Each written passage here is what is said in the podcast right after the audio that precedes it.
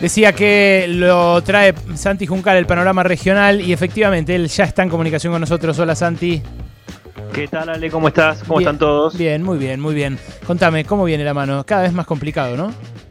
Está complicado, Ale, y hay una discusión medio semántica entre si estamos en una segunda ola de contagios en América del Sur o una primera ola que no termina, pero más allá del nombre que le pongamos, lo que está ocurriendo en algunos países es que están creciendo los contagios de manera alarmante, en algunos casos las muertes también, por la COVID eh, en América del Sur. Hay que tener en cuenta que ya a fines de mayo la OMS, la Organización Mundial de la Salud, había sostenido que América del Sur era un nuevo epicentro de la pandemia y a principios de noviembre la Organización Panamericana de la Salud había indicado que Latinoamérica no tenía que bajar la guardia y observar lo que estaba pasando justamente en Europa con la segunda ola de contagios que ya se venía advirtiendo.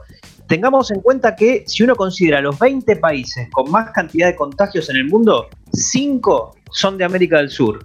Brasil en el tercer puesto, Argentina en el décimo, Colombia en el décimo primero, eh, México en el décimo tercero, en realidad es Latinoamérica, no América del Sur, y eh, Perú en el décimo sexto. Si uno incluye los 25 países con más contagios, ahí se incluye también Chile. O sea que serían 6 países latinoamericanos de los 25 con más contagios. Mm. Eh, empecemos por Brasil, por lo que ocurrió justamente en el país más grande de nuestro subcontinente en los últimos días.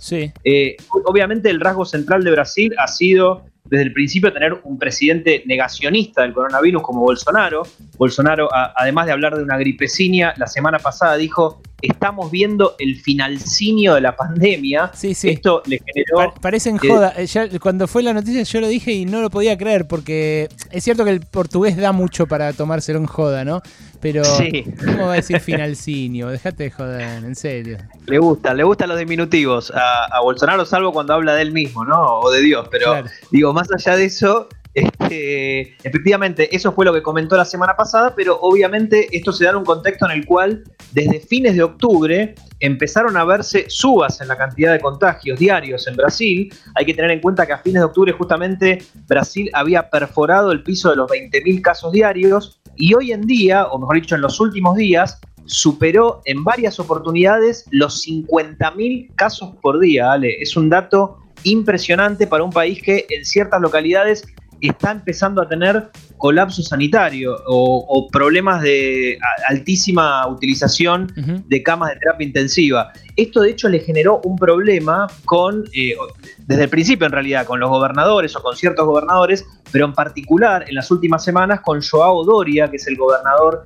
de Sao Paulo, que dijo que utilizaría para vacunar a parte de la población brasileña, los que viven en Sao Paulo, a la vacuna que lleva a cabo un laboratorio paulista junto con Sinovac Life Science, que es justamente una vacuna china. Este es un laboratorio chino que viene trabajando con el método de virus inactivados, a diferencia de lo que son muchas otras de las vacunas que están eh, en proyecto y en diferentes fases de exploración.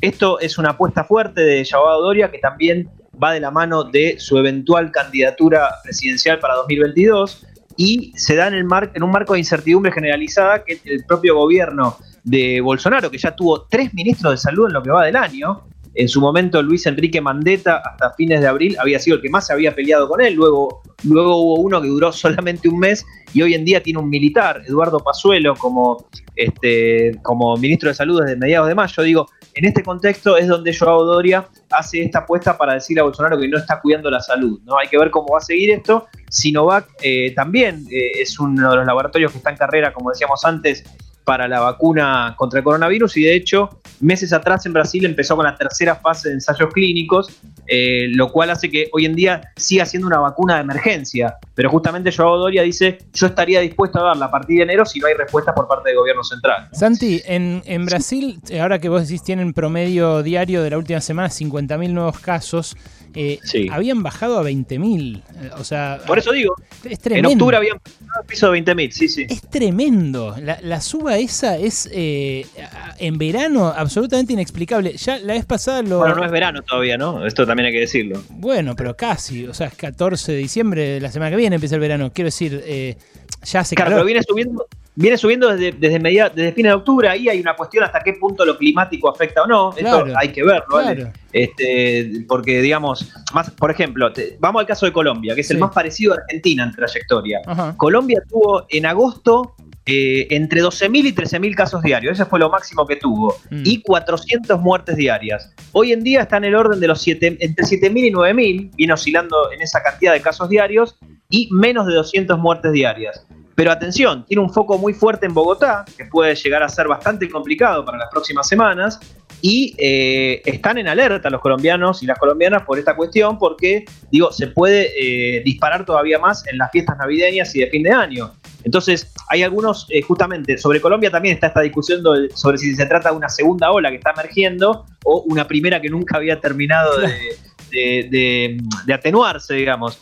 Pero después hay otros casos incluso más interesantes y más preocupantes, más allá de que parten de pisos muy bajos. ¿Te acordás cuando el presidente, cuando Alberto Fernández mostraba Filminas, Uruguay y Paraguay siempre estaban con datos relativamente insignificantes de cantidad de contagios?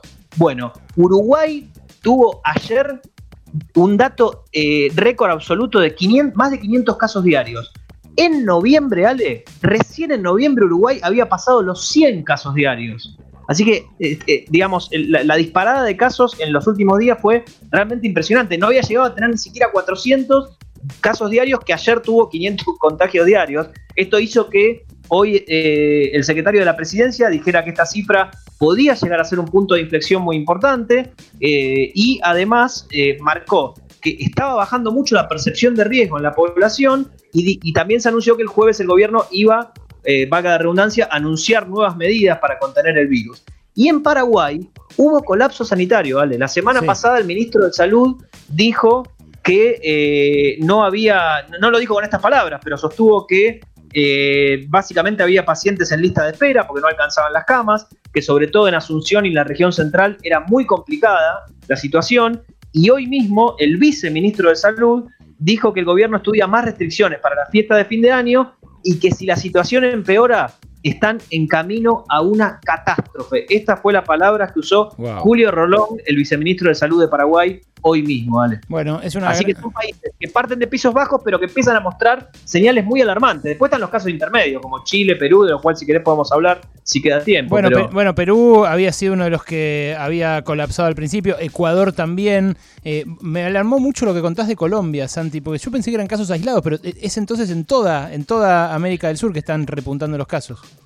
En toda América del Sur están repuntando los casos. Nuestro país sería tal vez una, mostraría una cierta excepción, aunque en los últimos días, como vos mencionabas antes, se puede ver tal vez que hay una meseta que puede llegar a subir. Pero digo, más allá de eso, yo pienso que lo más alarmante, como te decía, es Paraguay y Uruguay. Ahora bien, eh, no hay que descartar que en Perú, por ejemplo, eh, donde también hubo señales de pequeñas subas, pueda haber problemas el día de mañana también. El sábado eh, en Perú se confirmó la suspensión de la prueba de una vacuna, de hecho, por COVID. O sea, también esto puede llegar a ser un problema porque había, hubo un caso de un evento adverso, más allá de que eventos adversos siempre ocurren.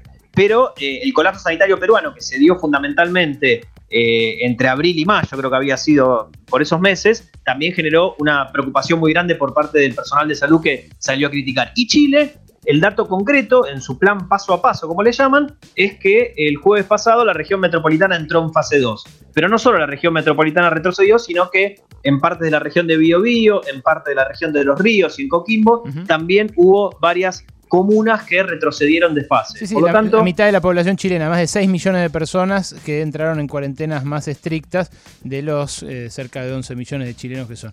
Eh, Así es, Impresionante, Santi. Es impresionante el panorama que, pintaste. Bueno, esperemos que la gente tome conciencia porque son nuestros vecinos, no es la segunda ola en Europa, ¿no? Es lo que está pasando acá con similares condiciones climáticas. Te mando un abrazo. Efectivamente, Gracias y el lunes que viene te esperamos, ¿eh? Dale, un abrazo grande.